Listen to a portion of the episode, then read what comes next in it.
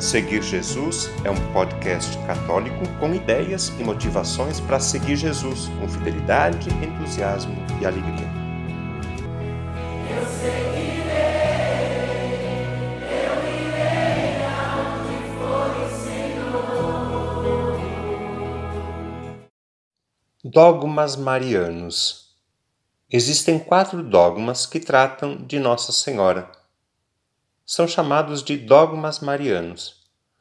É importante conhecer, então, o que diz cada dogma sobre Maria, porque eles nos mostram algo mais da sua pessoa que não está ainda desenvolvido na Bíblia. O que é um dogma? Para que serve? No episódio publicado na semana passada, nós falamos a respeito dos dogmas. Se você ainda não escutou, acho que seria interessante ouvir com atenção. Eu lembro apenas que os dogmas são como placas que indicam o caminho da nossa fé. Os dogmas foram criados para ajudar a gente a se manter então no caminho de Deus. Não é uma repetição da Sagrada Escritura, mas também não é uma nova revelação. O dogma é um desenvolvimento da fé, um aprofundamento da revelação. Neste podcast, vamos falar dos quatro dogmas marianos.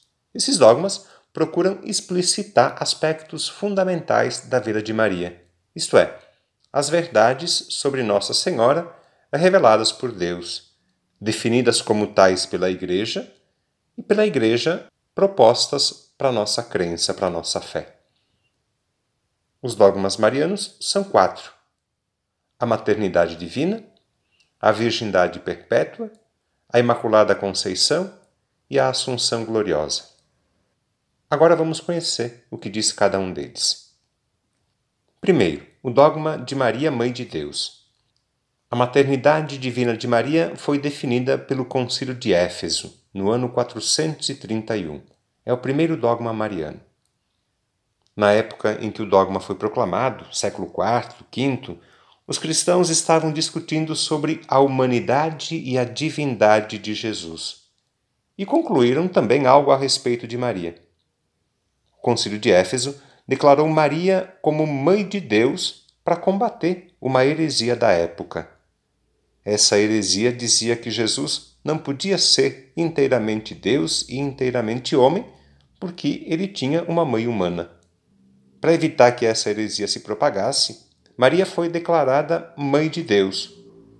Com isso, ao declarar que Maria é mãe de Deus, se afirma e reforça a divindade de Cristo. O dogma diz que Maria não é mãe somente da parte humana de Jesus Cristo, mas de toda a pessoa do Filho de Deus encarnado. O termo grego que sintetiza o mistério de fé contido no dogma é Theotokos, Mãe de Deus.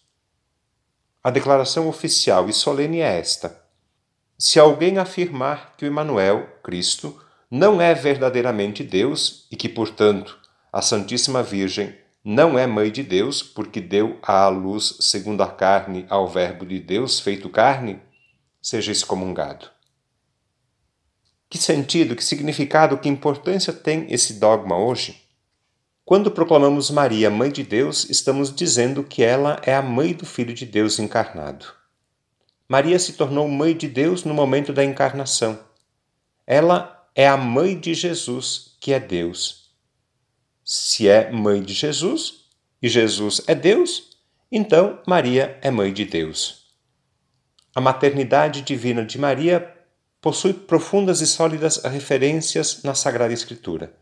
Nos Evangelhos, Maria é a mãe de Jesus. Vamos agora para o segundo dogma, o dogma da virgindade de Maria.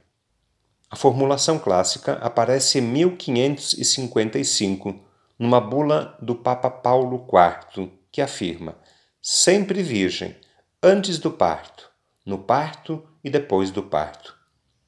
O dogma da virgindade faz três afirmações importantes. Primeiro, que Maria concebeu Jesus pela ação do Espírito Santo sem ter relações com José, concepção virginal.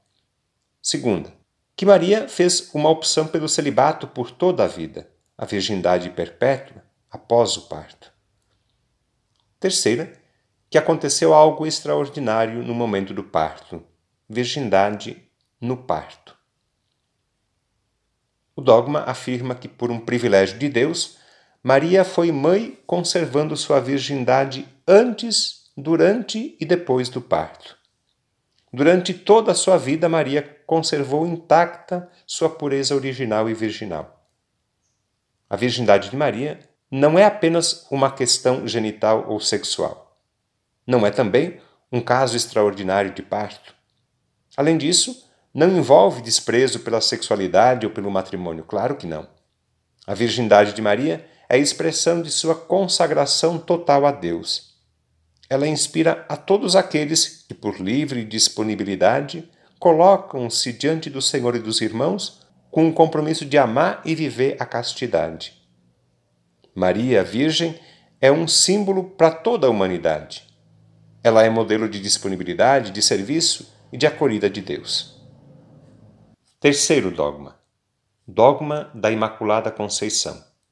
No dia 8 de dezembro de 1854, o Papa Pio IX publica a bula Inefabilis Deus, com a seguinte proclamação de fé: Declaramos, pronunciamos e definimos que a doutrina que sustenta que a Beatíssima Virgem Maria, no primeiro instante da sua concepção, por singular graça e privilégio de Deus Onipotente, e em vista dos méritos de Jesus Cristo, Salvador do gênero humano, tenha sido preservada imune de qualquer mácula da culpa original, essa doutrina, é revelada por Deus e, portanto, deve ser crida firmemente e constantemente por todos os fiéis.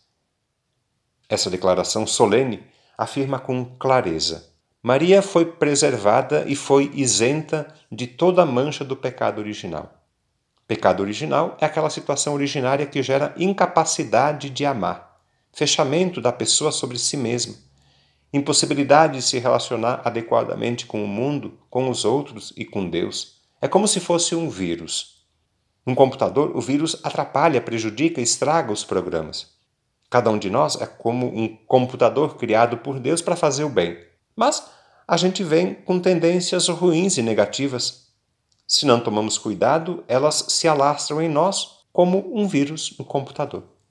Maria, a mãe de Jesus, foi criada por Deus como um computador sem vírus. Estava toda aberta para o bem. Deus não permitiu que ela fosse contaminada com o vírus da maldade. E ela desenvolveu ao máximo tudo o que recebeu de Deus. Maria foi isenta e preservada de toda mancha do pecado original. Ela permanece incontaminada, isso em previsão da obra redentora de seu filho Jesus. Crer e afirmar que Maria é imaculada não significa dizer que ela não sofria, que não se angustiava, que não tinha necessidade de crer e de esperar.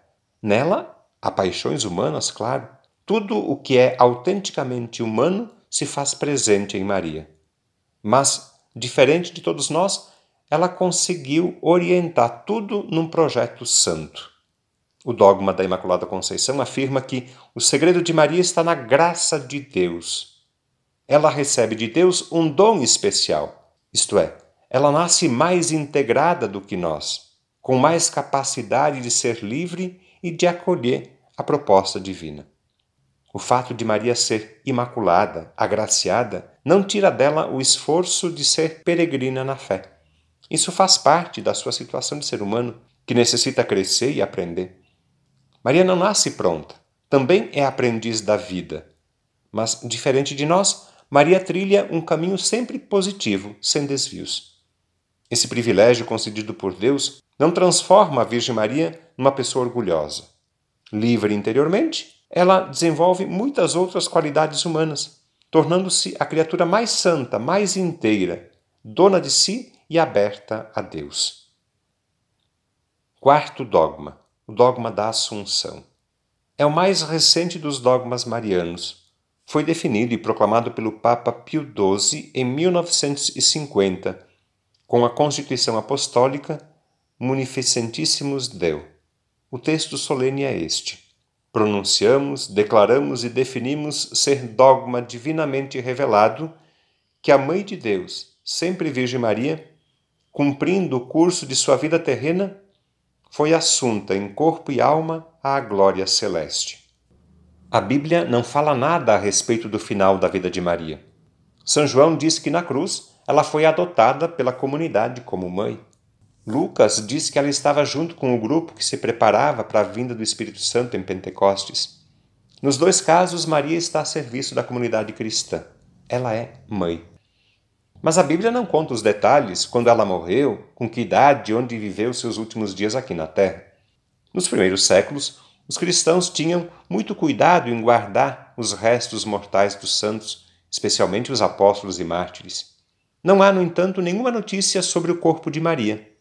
No século IV, já se encontram notícias da festa devocional chamada de Dormição de Nossa Senhora e do túmulo vazio em uma capelinha de Jerusalém. Duzentos anos depois, a festa começa a ser difundida em vários lugares. E no século VIII, a devoção popular criou uma historinha para falar do final da vida de Maria, que teria sido levada para o céu sem morrer.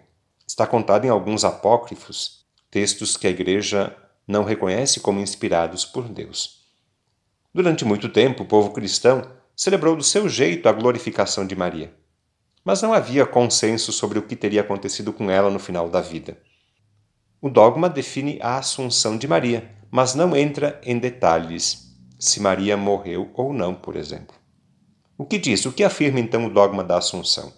Diz que, diferente de nós, Maria não precisou esperar o fim dos tempos para receber um corpo glorificado.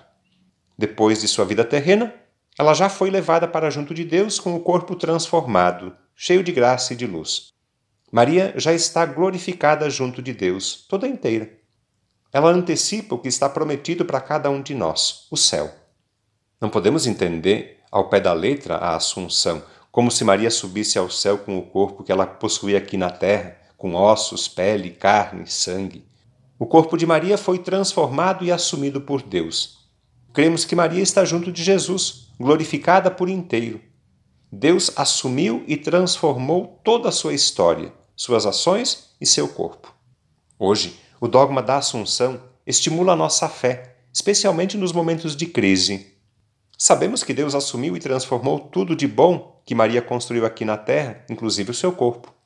Olhando para Maria ressuscitada e glorificada, a gente se anima então a lutar, a trabalhar, a caminhar, a fazer o bem, a viver o amor.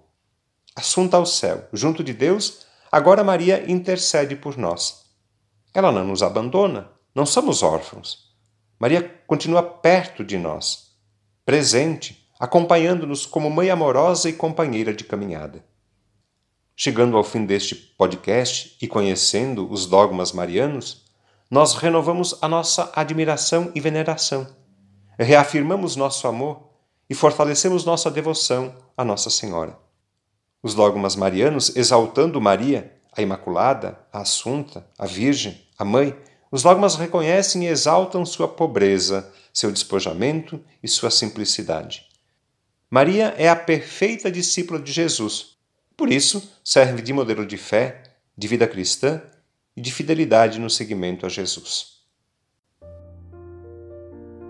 O conteúdo deste podcast está disponível na internet em diversas plataformas. Cito algumas para você conhecer e escolher: Google Podcasts, Spotify, Apple Podcasts, Anchor e Deezer. Convido você a se inscrever num desses canais para ouvir outros conteúdos já produzidos, compartilhar nos grupos com familiares e amigos e também receber as próximas publicações. Eu lembro que o podcast Seguir Jesus tem duas publicações por semana. No domingo, a homilia do Padre, e na segunda-feira, um conteúdo variado que nos ajuda a seguir Jesus com fidelidade, com entusiasmo e alegria.